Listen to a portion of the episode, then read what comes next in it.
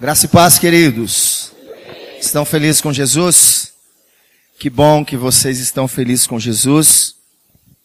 É uma alegria muito grande para mim poder estar aqui. Ah, quando eu estava adorando ali, eu fiz uma postagem e e o meu coração falava algo.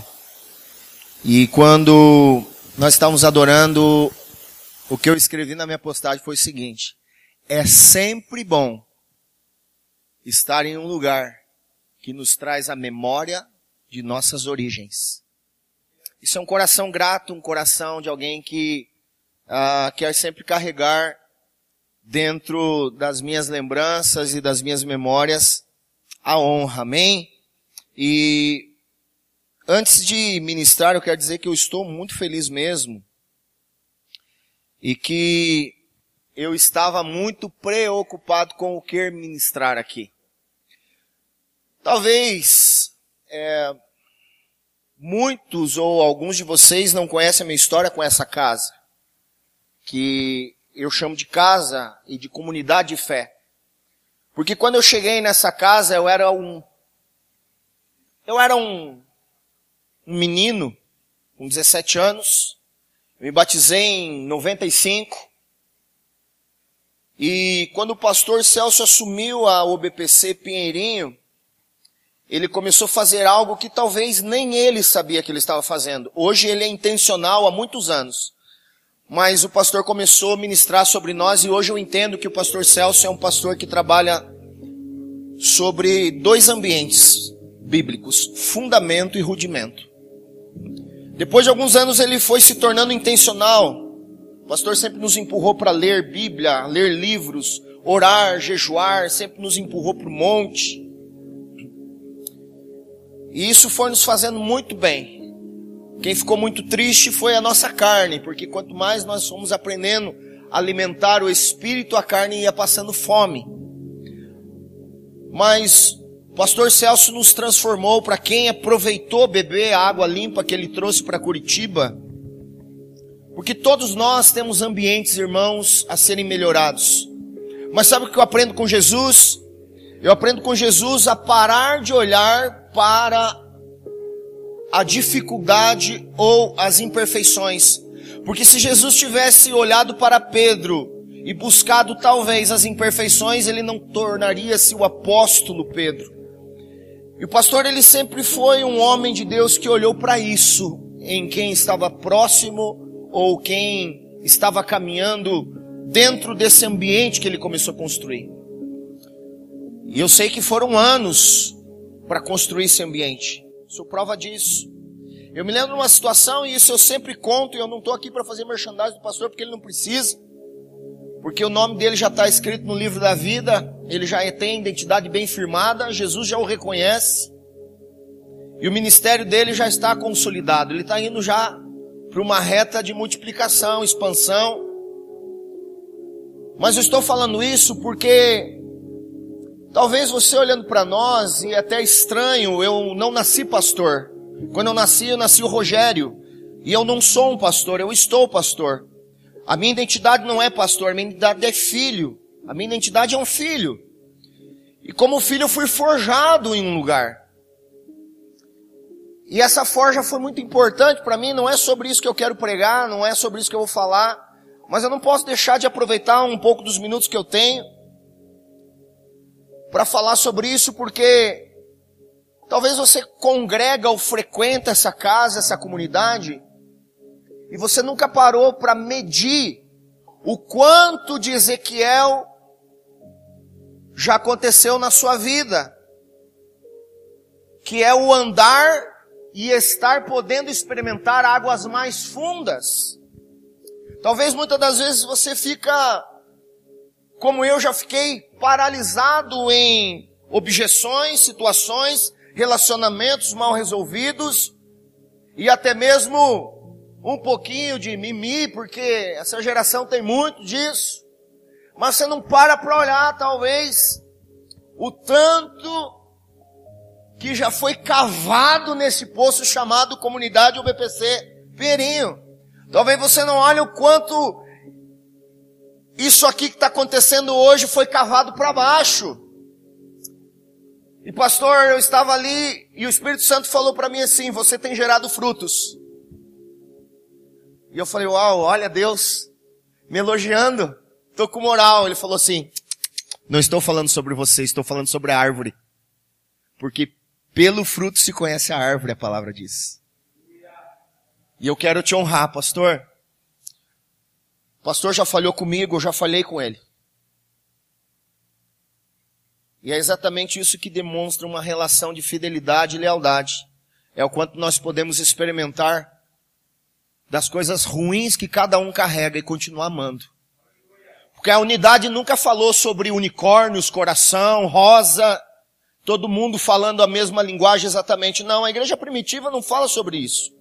Quando a igreja primitiva fala sobre unanimidade, a igreja primitiva está falando sobre alguém que pensa diferente, até fala diferente, mas resolve andar apontando para o mesmo lugar. Construindo uma só coisa. E eu estou aqui hoje e talvez o que eu estou fazendo aqui hoje exatamente nessa data. E não é porque o pastor me convidou para ministrar. Se eu fosse ministrar ou não, eu ia vir hoje no sábado. Para estar com vocês, a minha família. Alguns que estão aqui, nós crescemos juntos, Gilberto. Nós corremos aqui nesses corredores desta igreja. E quando eu falo agora de igreja, eu não estou falando de endereço. Agora eu estou falando de um ambiente onde os nossos filhos já quase se mataram de tentar desmaiar um outro, já estouraram algumas caixas de correio por aí, algumas coisas que. Então, irmãos, eu me sinto muito bem aqui, porque eu não vou pregar para vocês, eu vou fazer o que o pastor dessa casa faz ao longo dos anos. Eu vou compartilhar um pouquinho do coração. E eu vou impartir aquilo que o Senhor já me deu.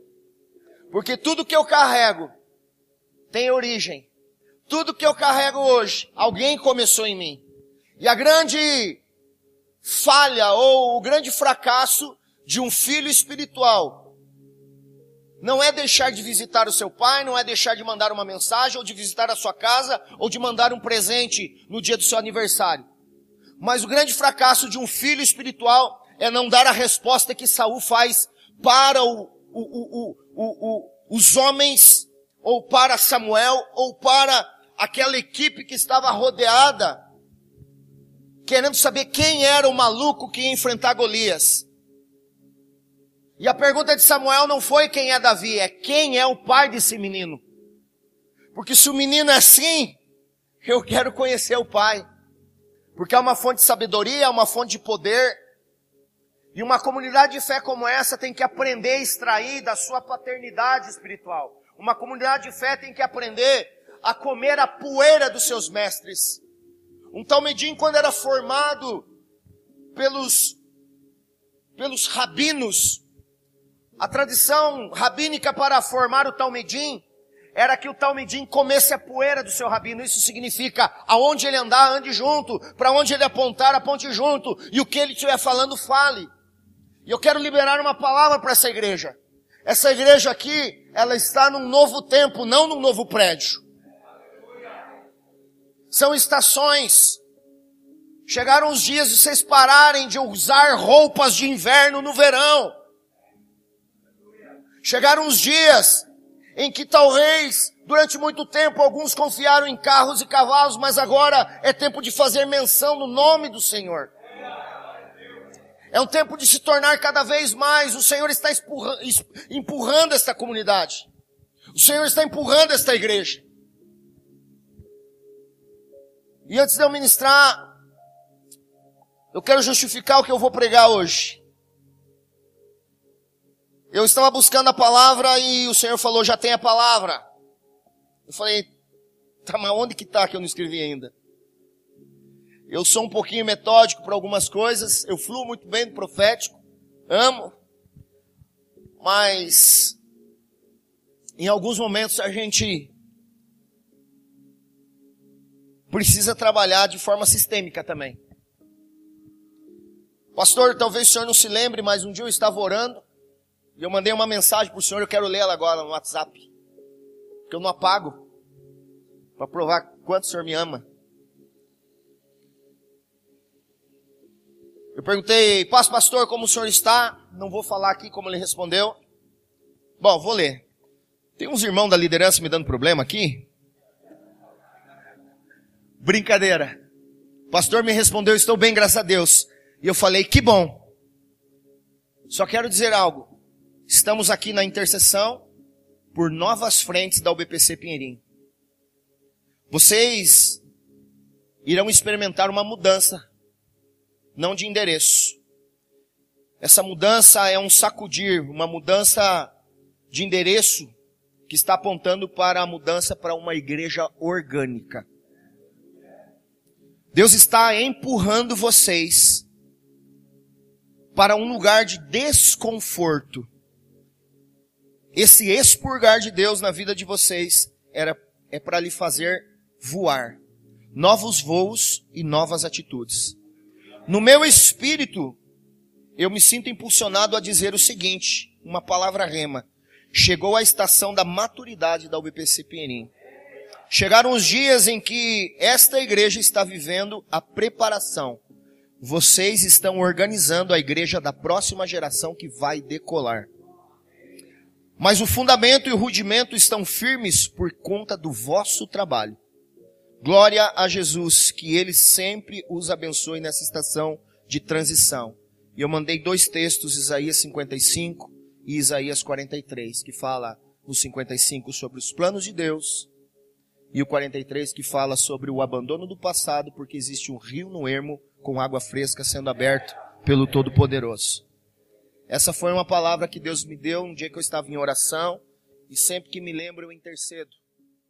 E meu espírito sempre é incomodado, sempre é impelido a interceder pela vida dos nossos pastores aqui. E aí, o Senhor me impulsionou a ministrar uma palavra e foi difícil para mim, porque eu ministrei uma série na igreja e eu achei que essa série era para nós e agora eu vou terminar o último episódio amanhã. E eu descobri que o Senhor estava preparando essa agenda para hoje. E eu quero conversar com vocês hoje sobre a igreja de Jesus. Eu não quero conversar sobre a igreja que você aprendeu. Eu não quero conversar sobre prédio. Eu não quero conversar hoje sobre instituição. Eu quero conversar sobre a igreja de Jesus. Eu quero conversar um pouquinho. Eu quero que você, talvez, esteja muito atento ao que nós vamos conversar aqui. Porque eu não sei se você você quer ajudar a ministrar? Eu aqui no, no, no, teclado, eu vou quebrar um pouquinho o protocolo, eu ouvi que tem um sonzinho. Mas vem cá, Alisson. Fiquei muito feliz de ver você aqui. Essa é sua casa. Quando esse menino chegou na igreja, congregava com a gente na rede de jovens, nós ganhamos, lavamos, enxaguamos, e nós o treinamos e coloquei ele para tocar violão comigo. Na época ele ficava olhando de rabo de olho e, e no final ele falava, que nota é essa que você fez? Ele fez uma nota diferente. E eu tenho a alegria de ver você tocar hoje, porque ele toca, irmãos, no mínimo 20 vezes mais do que eu. Se quiser para Ponta Grossa, o convite está feito. Ministra comigo, me ajuda aí. Faz aquelas notas na escala menor que mexe com a emoção do povo. E então vamos lá, vocês estão preparados? Eu sei que vocês não gostam disso, mas eu vou fazer mesmo assim. Diga para a pessoa que está do seu lado. Diga a pessoa que está do seu lado assim, ó. Deixe Deus falar, fazer, constranger o seu coração. Não, não tenha reservas. Amém? Eu quero convidar você a abrir a sua Bíblia.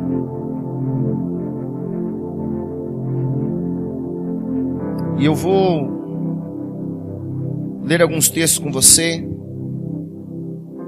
Abra sua Bíblia comigo Eu acho que eu não vou ler todo o texto, mas abra lá comigo em Mateus capítulo 16.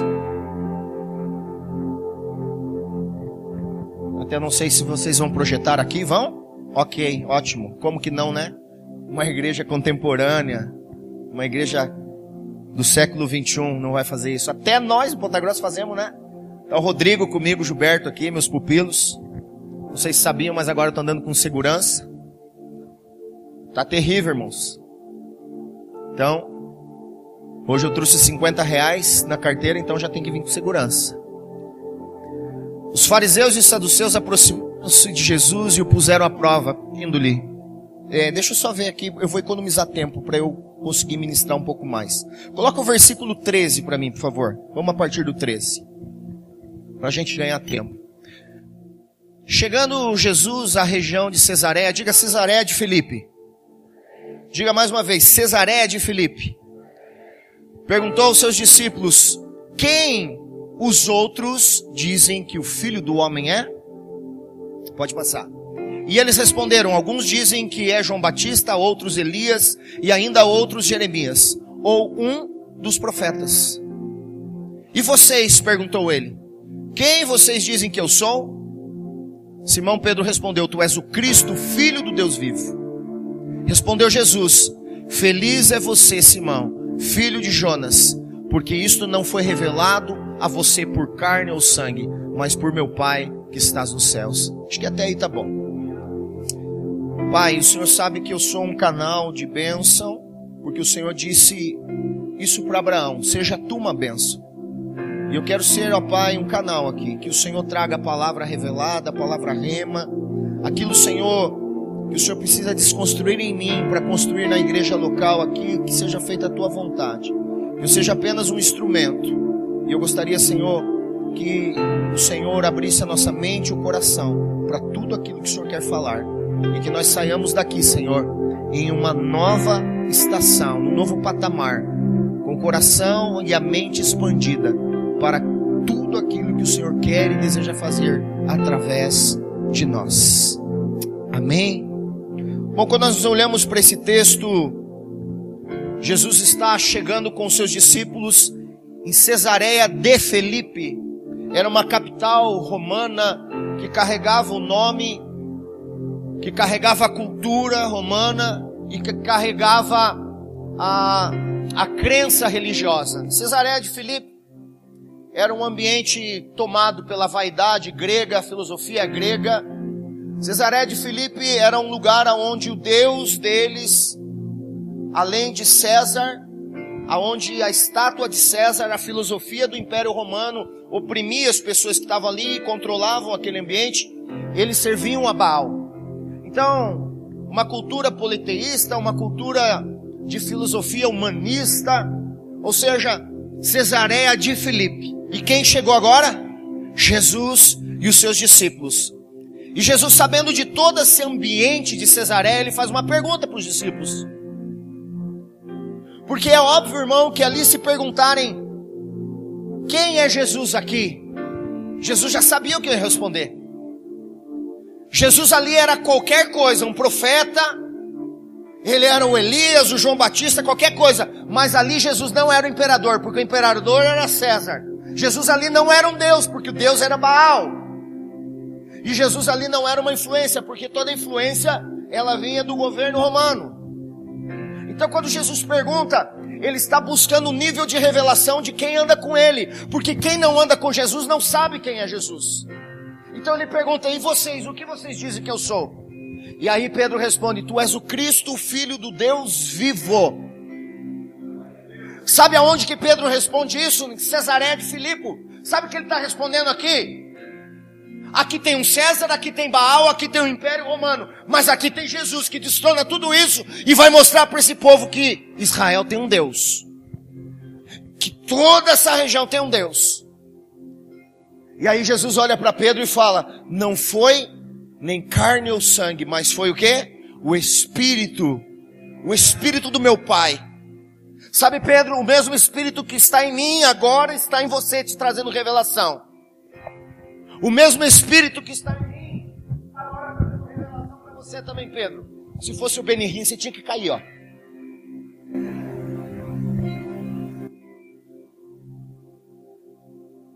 E aí Jesus, ele fala assim: Pedro, tu és pedra, e sobre essa pedra eu edificarei a minha igreja. Ele está falando, Pedro, apesar de você não acreditar, apesar da tua história de fracasso, apesar da tua frustração, eu vou fazer coisas grandes através de você. Eu não vou precisar do Império Romano, eu não preciso de Baal, eu não preciso de César e muito menos de Cesareia de Filipe. Eu preciso de pedras vivas. Jesus estava começando o fundamental que é a igreja orgânica. Ele está falando, olha, vocês são com os templos, os gregos gostam de templo, mas eu vou ensinar hoje para você, Pedro, e para os demais, o que é a igreja sobre estas pedras. Você sabe muito bem que Jesus ele foi chamado como pedra angular. A pedra angular dentro da construção das obras dos judeus eram as pedras de esquina. Jesus também era chamado assim, que eram pedras colocadas na esquina para fechar o quadro, ou seja, para trazer o fundamento e o alinhamento de uma construção, de uma casa. Então Jesus era a pedra de esquina, a pedra angular. Agora a pergunta é, e como que constrói o resto da parede? Com pedras vivas. E por que Jesus olha para Pedro e fala pedras vivas? Diga pedras vivas. Um paralelepípedo não é uma pedra viva, porque ele tem simetria. Ele tem um recorte retangular ou quadrado. Pedra viva é uma pedra que não tem forma padrão. Ou seja, eu vou construir a igreja com várias pedras diferentes. Cada uma carrega uma medida, cada uma carrega uma forma, cada uma carrega um padrão até descomedido. Mas Pedro, tu és pedra viva, ou seja, você tem uma forma irregular. Você não tem capacidade ainda de entender, mas você vai passar a entender porque eu vou construir a partir de você. Talvez algumas coisas que eu vou falar aqui eu vou chover no molhado, porque essa igreja é uma igreja que carrega fundamento. Mas eu quero talvez afirmar a identidade do qual o Senhor está empurrando cada um de nós. E quando nós falamos sobre isso, eu quero pensar com vocês sobre três ambientes: igreja orgânica igreja viva e a igreja da presença. Eu quero falar sobre essas três igrejas. Teria que falar muito mais. Porque Deus está trazendo o homem para se tornar habitação dele desde o Éden. A fome de Davi em construir uma habitação, eu tenho um palácio, mas o Senhor não tem uma casa para habitar. A fome de Davi, ela começou no Éden. Quando Salomão dá a da construção, Salomão diz: Eu não darei descanso aos meus olhos, nem sono às minhas pálpebras, até que o Senhor tenha um lugar para morar.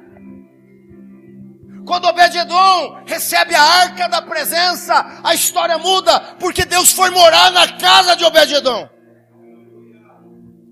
Mas um dia Jesus resolveu mudar essa história. E ele traz a construção de um cenário. Jesus não morreu na cruz para te dar salvação, meu irmão. Isso é muito simplista. Jesus não morreu na cruz para nos resgatar do inferno. Isso é muito simplista. Deus ele tem poder suficiente para acabar com o inferno num piscar de olhos. Jesus morreu na cruz para que o plano de se tornar morada de Deus fosse resgatado. Gênesis, ele fala sobre um princípio. E eu não sei se você já prestou atenção em Gênesis, quantas árvores tem Gênesis? No Éden? Duas árvores. O texto diz a árvore da vida e a árvore do conhecimento do bem e do mal. Quando você olha no texto, a árvore da vida, ela permanece trazendo um entendimento de eternidade. E a conhecimento do bem e do mal traz o entendimento de que decida se você quer se tornar isso. Porque se você não comer do conhecimento do bem e do mal, a árvore da vida é o quê? É o propósito. Eu criei o homem para ser eterno. O quê? Minha habitação. Receber a minha visitação. Quando você vai ler o texto, eu não quero gastar tempo com isso. Porque eu quero falar de outras coisas com você. Quando você vai para o texto do Gênesis, se você não leu o Gênesis ainda, você precisa parar tudo que você está fazendo e voltar. Porque não tem como entender a igreja do fim se você não entender a igreja do começo. Você olha para o ambiente de Gênesis e você encontra Deus. E o texto diz assim: E Deus fez no meio do Éden o jardim. O Éden não é o jardim. O Éden é uma geografia. E no meio da geografia que se chama Éden tem o um jardim. Deus não andava no Éden, Deus andava no meio do jardim. E ele colocou o homem não no Éden, colocou o homem no meio do jardim. Porque ele queria habitar e tornar-se o centro da fome da humanidade. No meio do Éden tem um jardim. Quando Adão peca, Deus fala: agora você está expulso do jardim. E quando você vai ler o texto, você vê que o texto diz que Adão teve que sair do jardim, não do Éden. Ele está perambulando pela geografia do Éden. Quando você vê Caim pecando, matando o seu irmão, você vê Caim no Éden. Mas você não vê mais a criação do Criador no centro do propósito para o qual foi criado não está mais no jardim, não está mais no centro. Por que eu estou falando isso com você? Para te trazer um embasamento bíblico de que nós fomos criados desde sempre para ser habitação, para ser a igreja, para ser a manifestação de Deus na terra. Quando Deus fala para o um homem cultiva e governa, a palavra no original é aved ou avodá, que no original significa trazer glória. Que no original significa adoração. Então quando ele fala cultiva e governa sobre a terra, ele está falando, enquanto você trabalha na terra, você me glorifica. Enquanto você cultiva, você me glorifica e me adora. Porque você foi nascido não para aparecer, mas você foi nascido para mostrar quem eu sou. E através de você, a minha glória resplandece. A igreja nunca vai conseguir, o prédio nunca vai conseguir, a, a placa nunca vai conseguir, a, instituição nunca vai conseguir mostrar a glória do nosso Deus, porque não foi escolhida uma instituição, foi escolhido pedras vivas. Por isso que o fundamento de ser uma testemunha ela é forte no meio dos cristãos, porque nós não estamos mostrando a vestimenta. Quando eu ando como um cristão, como eu compro e pago as minhas contas, quando eu me comporto de uma maneira semelhante a Cristo, eu estou mostrando o Cristo revelado. Sabe, irmãos, uma igreja orgânica é feita de pessoas, mas eu, uma pedra viva, uma pedra sem forma, uma pedra deformada. Sim, é com você que eu estou falando. Mesmo com as suas imperfeições, ele te chamou para construir uma igreja junto com ele. Mesmo com os seus tropeços, deixa eu falar uma coisa, eu vou abrir um parênteses aqui. A cultura do judeu era que todo menino quando ele completasse 10 anos, era se apresentar a um rabino, porque o sonho de toda a família era que o menino homem judeu fosse aprovado pelos rabinos e fosse convidado para ser desenvolvido, crescer aos pés de um rabino e se tornar um rabino.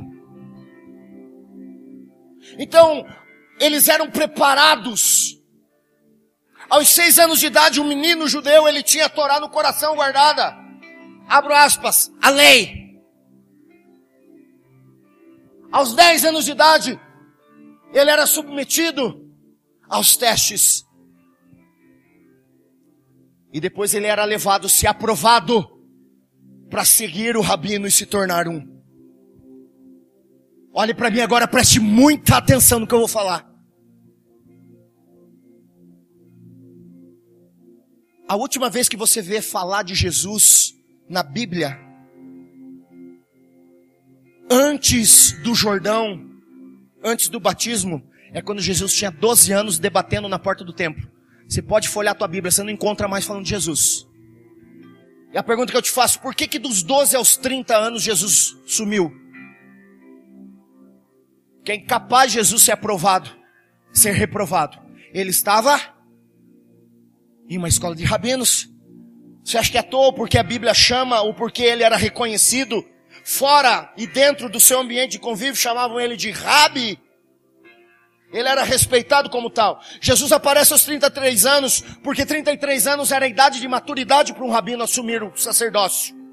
E aos 33 anos era a idade madura que o sacerdote podia assumir o sacerdócio também. Por isso que ele aparece só com 33 anos. Então quando ele está lá passando pela praia, olha para mim aqui agora, você está comigo? Quando ele está andando pela praia, ele fala com Pedro, vem, que eu vou te fazer o quê? um pescador de.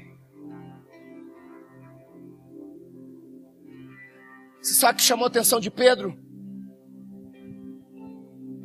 Você sabe por que, que chamou a atenção de Pedro e ele foi e não negou? Foi imediato. Porque Pedro estava pescando. Todo menino que era reprovado na escola de Rabinato e Talmidim, ele voltava para a profissão dos pais. Então, a cabeça de Pedro estava assim: por que o Rabi está me escolhendo sabendo que eu fui reprovado? Eu não tenho capacidade, eu não tenho doutrina, eu não carrego a lei com a perfeição que ele carrega. Jesus já está começando a preparar o ministério. E Jesus está preparando os seus substitutos com pedras deformadas. Jesus não foi na escola de Talmedim buscar ninguém. Jesus começou a construir ali Deus está querendo fazer algo novo sobre essa casa, não tenho dúvida nenhuma. Mas o convite hoje é diferente, irmãos. O convite que Jesus está fazendo nessa noite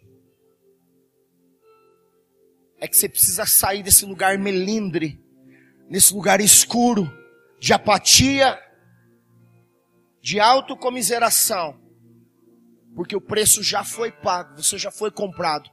Ele só precisa agora do teu sim para construir uma igreja viva, orgânica.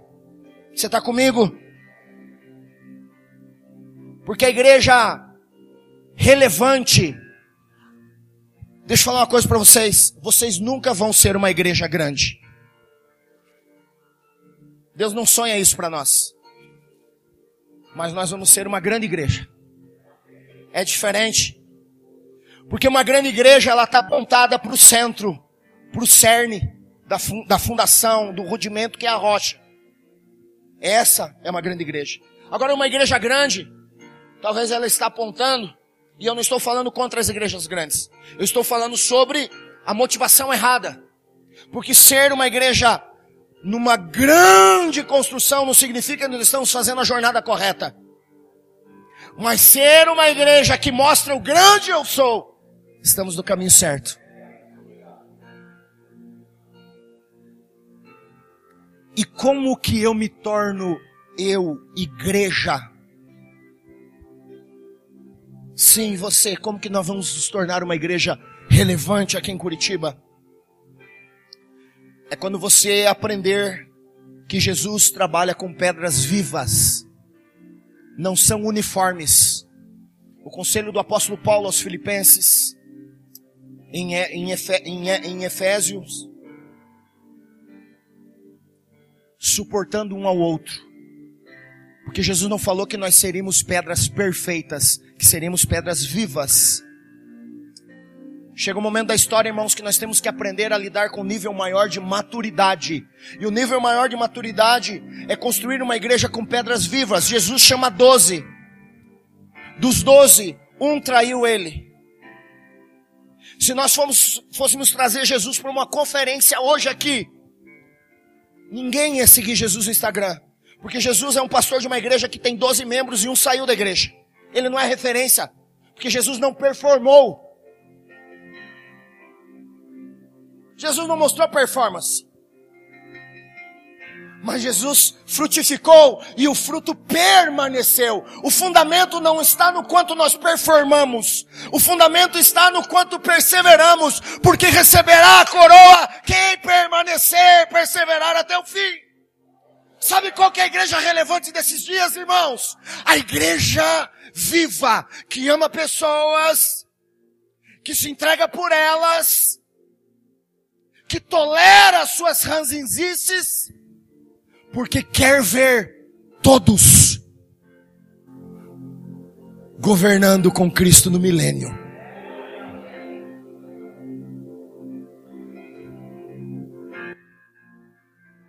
Não tem uma promessa para uma igreja perfeita. Tem uma promessa para uma igreja orgânica.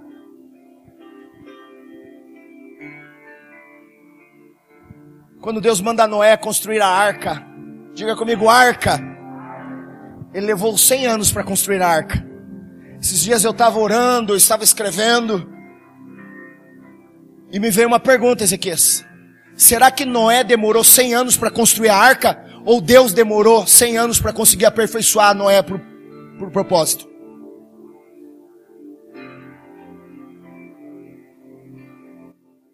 Por que, que a gente, às vezes, como igreja local, pastor, nós pedalamos? Por que, que, pastor, como igreja local, às vezes a gente fica travado? É pedagogia de Deus. Por que, que Deus vai tirar a gente do deserto se Ele não tirou o povo, ficou 40 anos?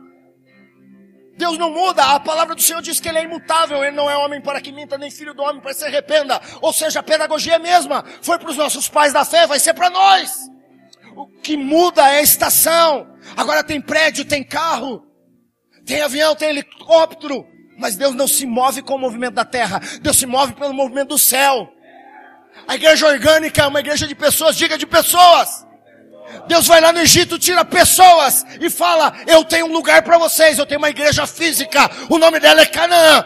Mas por que, que eu criei Canaã? Para colocar vocês morar lá. Isso aqui é o lugar onde a gente afia o machado. Esse aqui é o lugar onde a gente é aprimorado. Nós não vamos morar aqui na igreja. Nós vamos morar na eternidade. Deixa eu falar uma coisa para você. Quanto tempo faz que você deixou de ser uma igreja orgânica? Quanto tempo faz que você abriu mão do teu ministério, do teu chamado? Quanto tempo faz mão, faz tempo, quanto tempo faz que você deixou de ofertar, de dizimar? Porque a construção, ela, ela aponta para várias movimentações. Ah, mas qual que é a movimentação correta? A movimentação correta é a presença, a nuvem. Para onde a nuvem estiver apontando, você tem que andar. O que, que o profético está falando para as pedras vivas? Porque o profético não fala para o templo. O profético fala para as pedras vivas. Tu és Pedro. A palavra Pedro vem no original de Petrus. Petrus significa pequena pedra. Jesus está falando sobre a tua pequena estatura. Eu construirei o grande reino.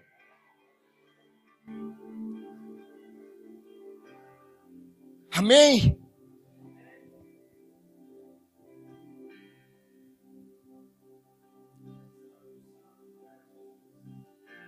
Sobre esta pedra edificarei a minha igreja. Você sabe o que significa edificação, irmãos? O meu tempo de ministração já está acabando. Mas o pastor Celso falou para eu não me preocupar com o tempo, porque hoje é sábado. E falou para, amém, vocês estão comigo? Quem me dá cinco minutos mais aí? Levanta a mão. 5, 10, 15, 20, 25, 30, 60, uma hora. Beleza, amém? Vem comigo. Estou muito feliz de ver algumas pessoas que me levaram, me trouxeram para esta igreja e estão aqui hoje. Deixa eu falar para vocês, galerinha do meu tempo, não é à toa que eu estou pregando aqui hoje e vocês estão aqui. Não é à toa, porque se eu dei certo, vocês vão dar certo. Porque se eu conseguir, vocês vão conseguir. Chegou um tempo de virar a chave, queridos. Deus está chamando vocês. Há um tempo que Deus quer devolver para vocês o anel, a vestimenta, fazer uma festa. Ah, mas a igreja não foi atrás de mim. A igreja não pode ir atrás de filho. A igreja vai atrás de ovelha. A palavra diz que a ovelha perdida precisa de um pastor para buscar. Mas filho, Lucas 15 diz que o pai esperou, tem que voltar, porque ele sabe que é da parte da casa. Filho tem que voltar! Porque se um filho não volta para casa, é porque ele não gosta da presença do pai. Ele desacostumou da presença do pai.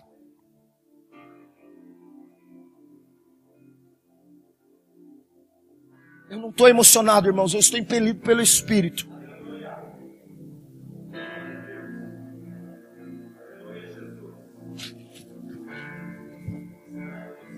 Quando nós entramos num lugar ali que o pastor foi me apresentar, eu falei assim, nem cavacatuça vou conseguir pregar em 40 minutos. Falei, Senhor, faz a tua obra, eu preciso entregar essa palavra porque é uma palavra profética para a tua igreja. Aí o homem chegou ali e falou, viu, nem ligue para esse negócio de 40 minutos, vai embora hoje.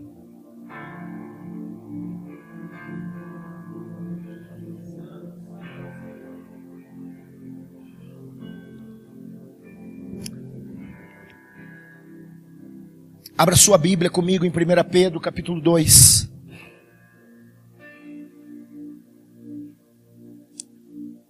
Primeira Pedro, capítulo 2, verso 4 e 5.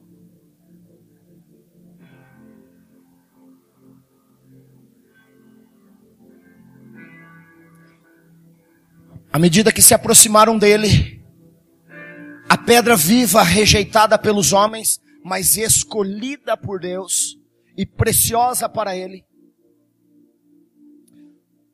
Vocês também estão sendo utilizados como pedras vivas na edificação de uma casa espiritual para serem sacerdócio santo, oferecendo sacrifícios espirituais aceitáveis a Deus por meio de Jesus Cristo. O apóstolo Pedro está entregando aqui o fundamento teológico da parte do céu. Ele está falando, olha, vocês são pedra viva, e qual que é a função de vocês na terra? Construir uma casa espiritual para Deus. Por que, que Jesus não voltou ainda, igreja? Porque nós estamos em obras, nós precisamos acelerar. Quanto mais rápido transformarmos os ambientes que estamos inseridos em habitação de Deus, mais rápido o Senhor desce. Você só atrasa o casamento como noiva se você for se atrasar na maquiagem, no salão, vai atrasar o casamento. E como que faz isso? O apóstolo Pedro fala através do sacerdócio. O que, que é o sacerdócio? Produzir sacrifício. Agora não é matar boi, não é matar coelho, não é mais. Mas o que, que é? Vocês são sacrifício vivo. Vocês são pedras que vão construir. E como que eu construo? Não é só indo para o culto. Mas é se tornando habitação, lá na tua casa, no teu secreto, no carro, na viagem. Empoderado pelo Espírito, falando línguas estranhas, numa viagem chorando ainda em alguns capítulos da Bíblia, se sujeitando a ler alguns bons livros e deixar-se ser forjado pela vontade de Deus. É resgatar a disciplina cristã, jejum, oração e leitura da palavra. Por que, que eu jejum? Porque o meu mestre jejuou. Por que, que eu estudo a Bíblia? Porque o meu mestre estudou. E porque eu oro? Porque o que ele mais fez foi conversar com o Pai de forma livre e não sistemática. Eu não sei orar, você que pensa. Transborda o teu coração. O apóstolo Pedro, ele aqui está entregando. Agora eu quero ir para o segundo ponto. Segundo ponto é sobre uma igreja viva. Porque ela é viva. Diga igreja viva. Ela é viva porque ela carrega em Gênesis. Quando o homem é criado, muitos confundem com o sopro de Deus sobre o homem. O sopro de Deus no homem não é o Espírito Santo.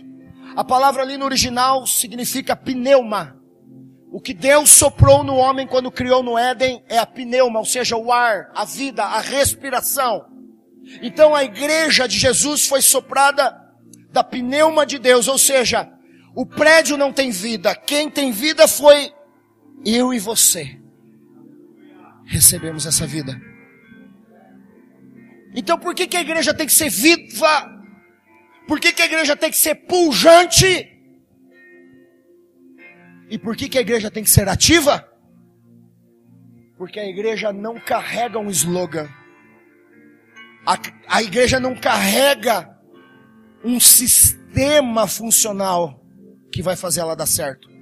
A igreja carrega a vida de Deus que foi soprada no homem. Por isso que a igreja tem que servir. Por isso que uma igreja tem que celebrar. Porque a vida de Deus está em nós. Quando nós nos ajuntamos, como diz o escritor aos Hebreus, não percam o hábito que vão tentar tirar de vocês de congregar. Porque é no congregar que nós aprendemos a celebrar juntos. É no congregar que a vida de Deus. Ei, deixa eu falar uma coisa para você. Tem um mimimi aí muito grande da, dos desigrejados. Não precisa ir na igreja. É que esse povo nunca leu Bíblia na vida. Porque sozinho, sozinho, você pode até se tornar, pode até se tornar templo. Porque o Espírito Santo habita em nós. Mas sozinho você nunca vai ser igreja. Não vem de mimimi.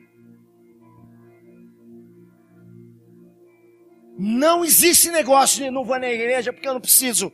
Mentira de Satanás. Teologia do inferno e teologia dos fracos. Cadê os jovens? Eu vos escolhi porque sois fortes para vencer o diabo. Sabe o que é vencer o diabo?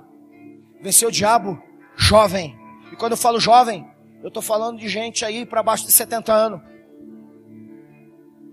Quem está com 70 pode descansar já no Senhor. É a média, pelo menos, daí, né? Mas eu falo porque Deus nos deu a vida para gastar com Ele. Diga comigo, uma igreja viva, ativa e pujante. Esse é o segundo ponto que eu quero falar com vocês rapidamente. Por quê? Porque quando Deus vem sobre a igreja viva e a igreja de pedras vivas em Atos, a movimentação que aconteceu naqueles dias, ela é notória e ela chama atenção. Comunhão, partir do pão, que mais? Que mais? Comunhão, partir do pão, que mais? Ah, oração, que mais? Devoção. Tudo em comum. Mas tem um negócio. Eles foram viver essa realidade. Porque o Espírito Santo veio. A gente está tentando se tornar uma igreja também, pastor, no bom sentido da palavra, com algumas métricas de organização. Nós estamos trabalhando para isso. Mas o que eu amo de verdade é quando tudo que a gente planeja dá errado porque ele veio. Porque quando a gente faz culto simétrico, a igreja gosta, foi bom, mas ninguém saiu transformado. Quando ele vem, desagrada um monte de gente, mas quem está com o coração aberto foi transformado. E eu não fui chamado para fazer culto que agrade, eu fui fazer, eu sou chamado para fazer culto que transforma. Porque a marca da igreja é essa. A diferença da igreja e de uma balada é que na balada o cara volta com ressaca. E de um culto ele precisa voltar com fome e sede. Quem é esse? Eu quero conhecer. Por quê? Porque lá eu encontrei uma igreja viva ativa e pujante. Ei, olha aqui para mim. Por que viva? Porque carrega a presença de Deus. Porque pujante, a palavra pujante significa força.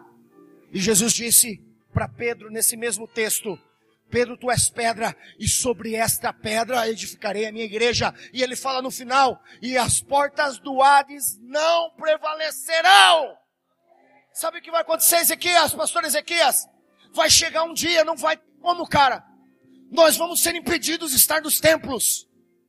Mas o único que não vai ser vencido é o templo das pedras vivas. Não tem como tirar isso de nós.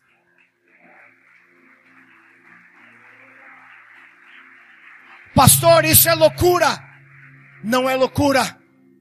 Coreia é o número um na lista dos mais perseguidos, é o número um. Lá não tem culto assim público, irmãos.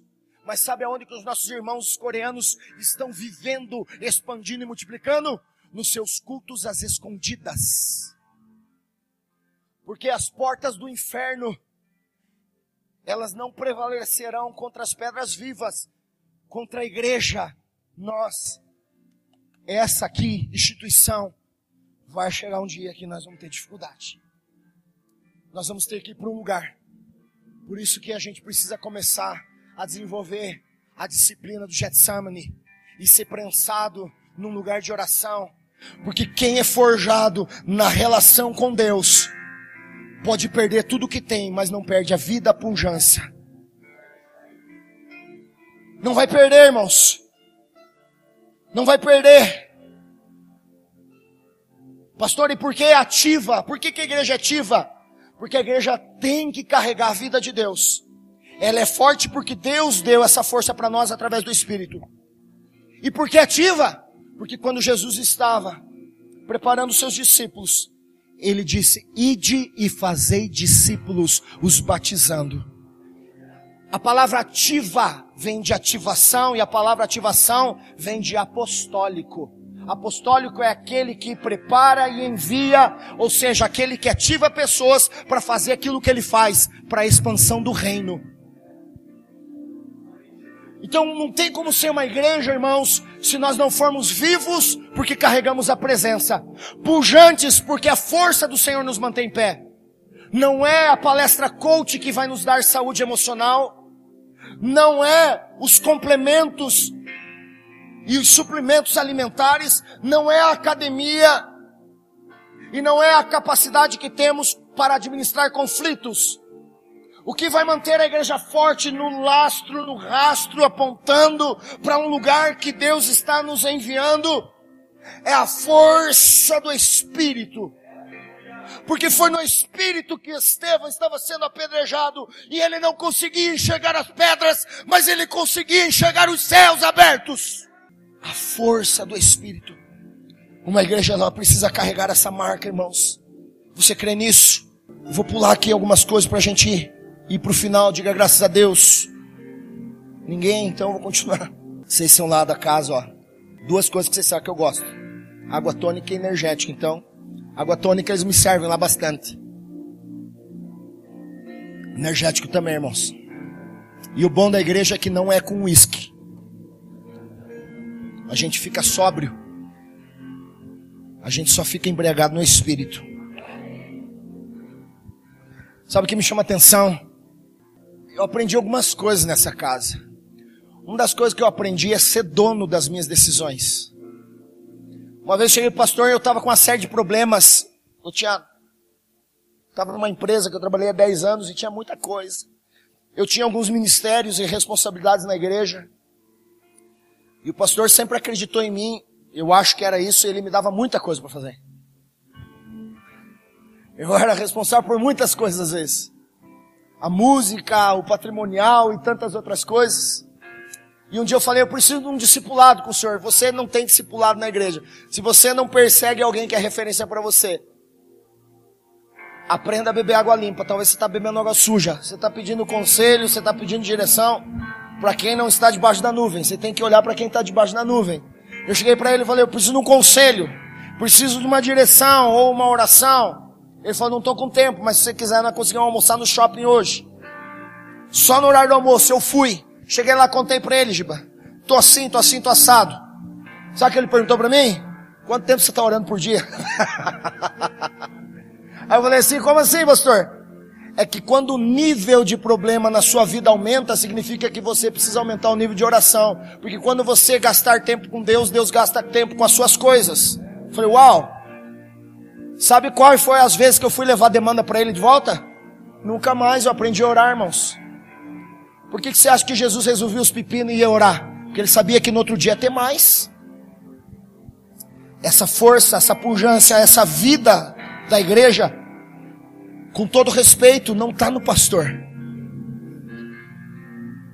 Não estava em Pedro, não estava em Paulo.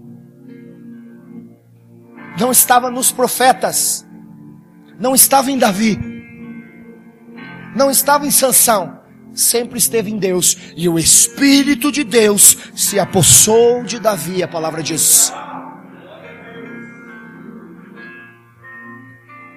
Ele não estava fazendo blue fit para rasgar o urso e leão, derrubar o Golias. Mas existia uma força. Ele estava impelido pelo Espírito. Ei, deixa eu falar uma coisa para você. Sabe por que teus problemas estão te sufocando? Sabe por que você está se afogando nesse mar de amargura? É porque você acredita mais na teologia coach você está acreditando mais na forma de administração de conflitos do que se tranca no teu quarto, fecha a tua porta num lugar onde ninguém te vê.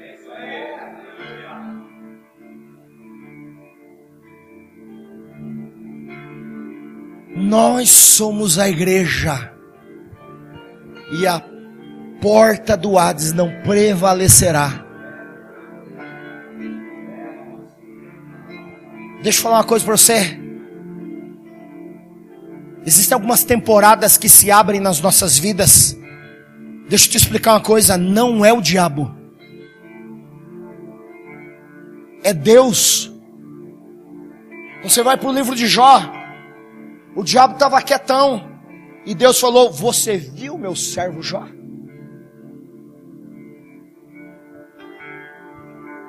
E aí Deus fala o quê? Vai lá. Ah, não está bom para você? Mateus capítulo 4. Jesus foi batizado. Eu nasci de novo. Aí terminou o batismo. Desceu a pomba, esse é o meu filho amado. Diga, meu filho amado. Sabe o que aconteceu no próximo capítulo? No 4. E o Espírito de Deus o conduziu ao deserto para ser tentado. E o Espírito de Deus o conduziu ao deserto para ser tentado. O deserto quem te leva é Deus para te provar como igreja. Mas no deserto tem alguém preparado para te tentar como igreja. Se você não tiver a vida de Deus, a força que nos foi dada no Espírito, e estar se movendo de forma apostólica, você vai aceitar os reinos que Jesus negou. Você vai transformar a pedra em pão que Jesus negou. E você vai aceitar o status que Jesus negou. A igreja não foi gerada para ocupar lugares de destaques humanistas. A igreja não foi gerada para produzir pão, porque Deus é o pão vivo que desceu do céu através de Cristo. E a igreja não precisa passar fome, porque Jesus, ele entrega para a gente uma porção de iFood diária através do Espírito. E a igreja não é uma igrejinha. Com azedo lá na igreja, quando fala assim, eu congrego ali naquela igrejinha. Se eu vejo, irmãos, já rola um discipulado. Eu falei assim, ah, então igreja para você é metro quadrado? Então você está no lugar errado. Mas tem umas maiores aqui. Mas talvez vai encontrar lá muita ambiência, mas pouca presença. Eu não estou preocupado, porque a estrutura vai vir. Mas a estrutura vem quando nós estivermos maduros em Deus. Último ponto. Primeiro ponto, então, igreja orgânica. Segundo ponto, uma igreja viva, pungente e forte, ativa. E o terceiro ponto que eu quero falar para nós encerrarmos: uma igreja apaixonada pela presença. Irmãos, deixa eu falar uma coisa para vocês. E agora eu vou encerrar de verdade, tá? Vamos voltar lá para Gênesis. Quando eu falei do Éden, o Éden é um ambiente de presença. O jardim é um lugar de centralidade. Deus criou o homem para desfrutar disso. Amém? Está lá em Gênesis 2, capítulo 8, é, capítulo 2, verso 2, verso 8 ao 9. Mas eu quero pular aqui, eu quero quero te chamar atenção para um negócio. Vocês lembram que Abel e Caim ofertaram ao Senhor, sim ou não? E vocês sabiam que os dois ofertaram dos seus trabalhos, sim ou não? Daquilo que eles produziam. Ou seja, avodá. A adoração e a oferta, a generosidade foi daquilo que eles produziam, sim ou não? Deixa eu trazer uma revelação para o seu coração. Abel e Caim são dois modelos de igreja, irmãos. Abel é a igreja que Deus aceita a adoração. Caim, Deus refutou, rejeitou. Deus disse para Caim, Zé Antônio, eu não aceito a tua oferta. Porque ele foi impulsionado a copiar o modelo de igreja da Abel. Ele não foi fazer isso na inspiração. Ele não fez isso na revelação. Ele não fez isso movido pela manifestação da presença. Quem está me entendendo? Ele foi refutado. Sabe o que, eu carrego nessa igreja aqui? Essa igreja, em muitos ambientes, ela me ensinou a correr para um lugar de presença.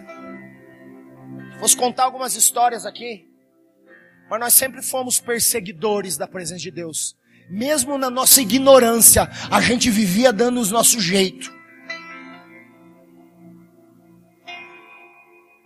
O Dudu escreve canções para Jesus desde a época que a voz dele titubeava na adolescência. E eu com a minha meia dúzia de acordes na minha casa, ele ia para lá, ficava até tarde da noite, a Vilminha ligava, filho, tá aí ainda? Não, mãe, o Roger me leva. E a gente estava fazendo canção para Jesus. Mas sabe o que me chama a atenção? A gente não tinha pretensão de gravar um CD. A gente nem cantava na igreja. Nós éramos tão imaturos e ingênuos que na verdade a gente estava só se deliciando naquilo que Deus deu para a gente naquele ambiente. Só. A igreja precisa voltar para esse lugar da perseguição pela presença. Sabe, irmãos? Sabe qual é, sabe qual é a expressão do Éden?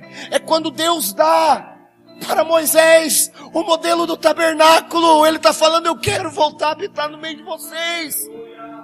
É quando ele insiste com Moisés, e as coisas não funcionam muito bem como ele gostaria, mas ele também traz inspiração para a tenda do encontro, para o tabernáculo de Davi. E, e, Davi recebe essa revelação, irmãos. Davi recebe essa revelação, igreja. Davi recebe a revelação. Veja, Davi quando pecou, quando adulterou, e foi confrontado pelo profeta, Davi fez uma oração. Davi diz assim: Senhor, retire tudo de mim, só não me retire a tua presença. Sabe o que Davi está falando? Se Davi estivesse no nosso culto aqui, Jesus, eu abro mão do meu carro, da minha casa, na praia, da minha chácara. Eu abro mão de tudo, só não abro mão da tua presença porque eu sei o quanto vale a tua presença. Sabe, irmãos, a igreja não carrega a presença mais na arca. A igreja é a arca. A igreja precisa perseguir isso, irmãos. Nós precisamos construir isso como igreja. Uma igreja orgânica, viva, que carrega a presença. Sabe, irmãos, podem falar o que quiser das nossas igrejas. Podem nos taxar porque isso é normal. Porque o dia que uma voz do céu descer e falar, este é meu filho amado, você vai descaracterizar a igreja modernista. Mas você vai estar adotando a forma da igreja contemporânea. A palavra contemporânea é época. Ou seja, na época do Éden, era para o homem viver na presença. Na época dos profetas, era para o homem viver na promessa, na, na, presença. Na época de Jesus, presença. Jesus, em Atos 1, ele ressuscita, fica 40 dias na terra, reforçando fundamentos e chamando os discípulos para onde? Para a presença. Porque vocês foram para dentro de uma casa se esconder. A igreja não pode mais se esconder disso, irmãos. Não é sobre aquilo que estamos fazendo aos olhos de todos, mas é sobre aquilo que estamos construindo num ambiente onde ninguém enxerga. Mas quando a gente se ajunta aqui nesse lugar, há evidências nos acompanharão. Sinais, maravilhas, prodígios. Deixa eu falar uma coisa. Depois que Pedro recebe essa revelação de se tornar uma pedra viva, depois que Pedro começa a se tornar apostólico e recebe o Espírito Santo, o primeiro sermão é três mil, segundo cinco mil. Sabe por quê? Porque Deus, Ele é o grande multiplicador desde a fundação. Mas quem carrega o encargo somos nós. Quero te convidar para nós orarmos. Ministério de adoração, time de adoração, profetas da goela ungida, não sei como que está hoje aí. Pastor, eu quero fazer algo, se o senhor me permitir. Eu quero convidar você a vir aqui à frente. Se em algum momento você entende que se tornou improdutivo como igreja na terra. Se em algum momento você acha que talvez você perdeu algumas dessas características, o que, o que eu quero fazer? Eu quero orar com você. Como o apóstolo Paulo, nós queremos impor as mãos sobre você e nós queremos te ativar. Porque não pense que Deus está contando com eles. Deus está contando conosco.